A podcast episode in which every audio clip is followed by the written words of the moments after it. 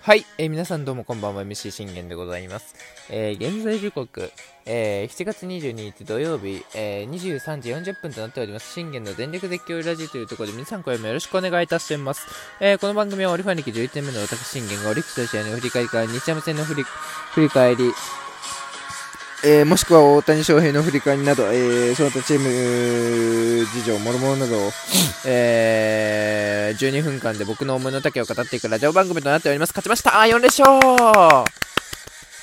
いやー、ナイスブルペンデーでしたね。まあ、あのー、小木田くん、あの、先発であった小木田くんは、ちょっとあの、残念な、ね、あの、ほろ苦いデビューとという結果に終わってしまったんですけども、まあ、そこからね、こう日ハムの流れをなかなか崩せず、今日はブルペンでまたもや失敗かと、僕自身も想定してたんですけども、もう7回にね、ベニーが同点に追いついて、それがもうね、あの、起死回生の同点で、えー、9回なんと若月がサヨナラ。もうブラボーでしょ。あのー、100点満点というね、試合ではなかったです、もちろん。ただ、あのー、ね、ただ、投手陣においては、もうあのー、リリーフ勢もあの100点満点ですよ、今日。はい。リリーフ陣、100点満点です。おめでとうございます。こういうピッチングしようね、本当に。ね。聞いてっかストレートバカ。な、聞いてっか村西。うんとに。おめえらに言ってんだぞ。そして聞いてっか、ワゲス。おめえにも言ってんだぞ。本当に。ということでね、えー、この素晴らしいね、えー、ブルペンデーを見ていきましょう。おまあ、伊藤君と小木田君の投げ合いというところで、まあ、あの、部が悪いなとは思ってはいたんです、最初。まあ、伊藤君の状態は、えー、まあ、脱力投球ということで、なかなかね、こう、ね、サチアは脱力投球いいじゃないですか。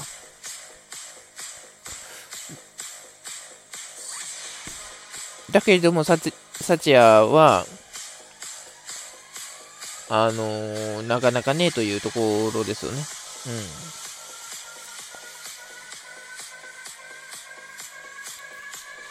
うん。まあ、まあでも難しいですわな。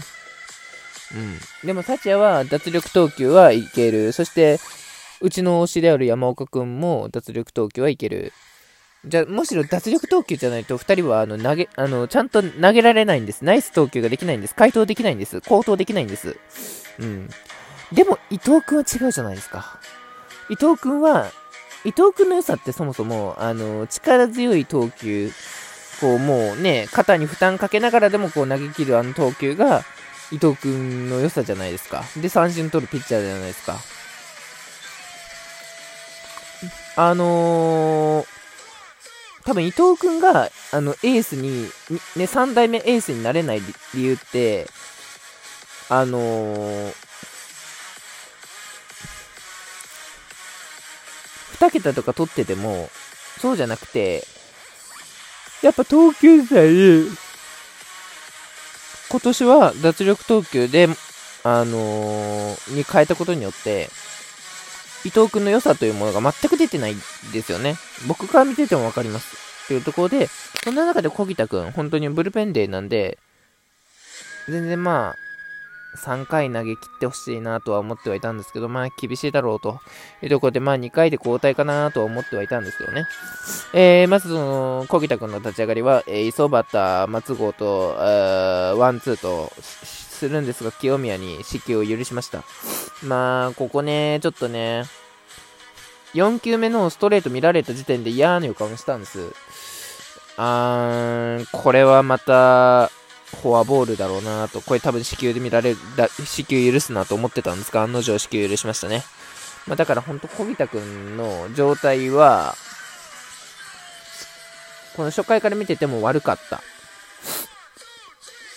逆によく磯端に三振取れて、逆によく松郷にセカンドコート取れたねっていうところでしたよね。本当もう、あ、お危なげない球だったんですよ、両方とも、球種。うん。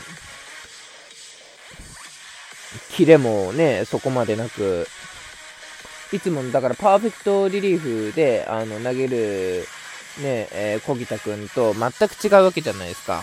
初選抜なわけですよ。いくらブルペンデーとはいいね。そんな中で、まあ、なんとか万波を、えー、ショートゴロで抑えて切ったことによってスリーアウトというところでございました。まあ、立ち上がり、本当にこう、ね、状態が悪い中、なんとか、ね、無失点で、えー、切り抜けたというところでございました。さあ、その伊藤君に対して中川君、ギボッチ、ベニー、えー、三者凡退。まあ、まず、ここでちょっと話にならないのが、中川君2球、ギボッチ初球、ベニー3球で終わってんですよね。こんな三者凡退あってたまるかって話なんですよ。うん、ね？せめて、せめて、あのー、10球は投げさせろよって話なんですわ。本当に。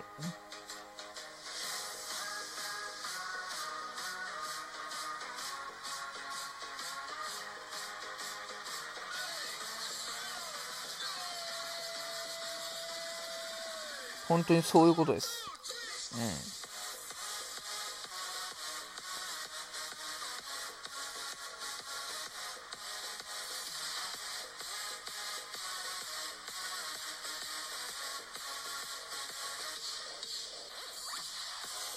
まあ、だから結果的には、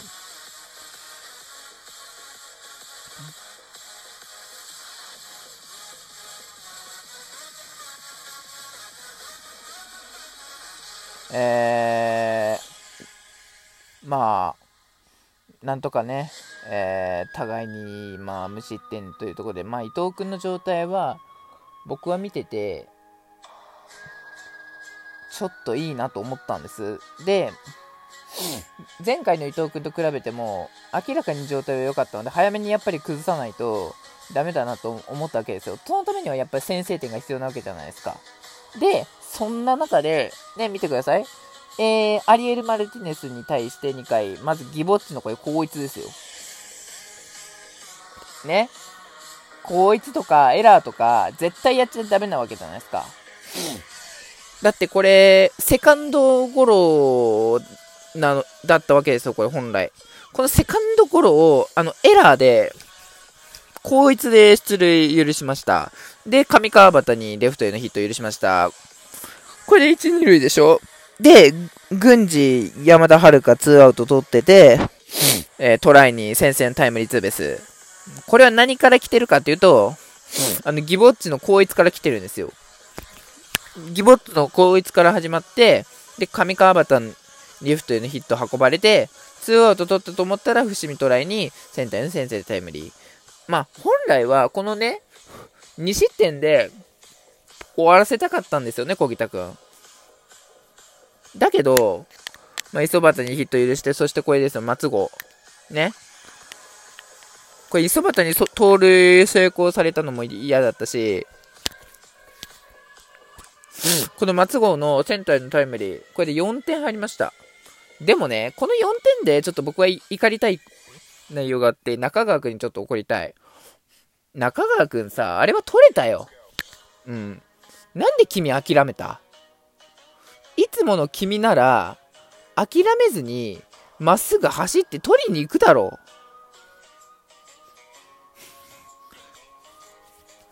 君守備上手じゃないか。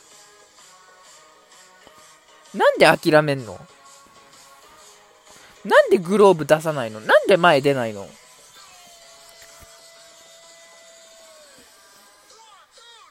うん。なんで出ないの？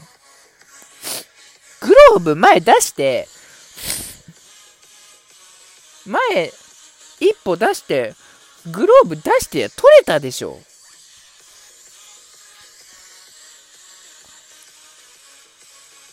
なんで諦めんの？なんでほっとくの？しかもなんで取ったの？あのー、ねえ、タイムリー放たれてからなの？おかしいでしょ？っていうところをちょっと僕はね、怒りたかったっていうところで、あれはね、だから本当は、あの、2失点で、あの、阻止できたんです、本来。で、2アウト取ってるので、ここ押さえときは2失点で済んだんですよ。っていうことは、わざわざ、さよならしなくても勝てたんですよね。なんでかって見てください。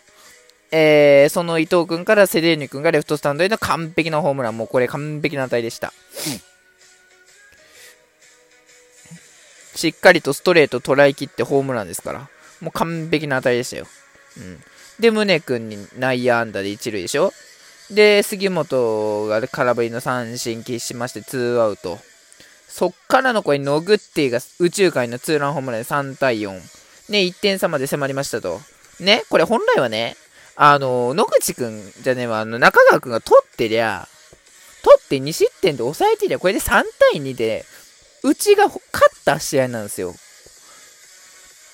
てことは、5回、6回に投げた、ね、僕のね、推し、見てください。今日は、えー、松郷、清宮、万波、まず4回、えー、パーフェクト、えー、6回も、ん？6回も、えー、マルアリエル・マルティネス、アリアリエル、上川端、郡司、パーフェクト、素晴らしいでしょ？っていうところでね。で、まあ、あのー、本田君もね、あの、今日は、えー、被安打、まあ、5、4回に浴びた被安打、ね、伏見トイに浴びた被安打1のみということで、無失、2回を、まあ、無失点に抑え切ったということなんですが、まだ僕にとっての信頼は回復できてないので、というところでございます。で、えー、推しが完璧な姿を見せて、7回にベニーが同点追いついて、そして9回若月が宮西から決めきった。ね、素晴らしい試合だったのに、ね、本来ならばこれ中川くんが取ってりゃ、3対2でワーに抑えて勝てた試合ですからね、え、もうちょい気を配って、えー、試合しましょう。バイバイ。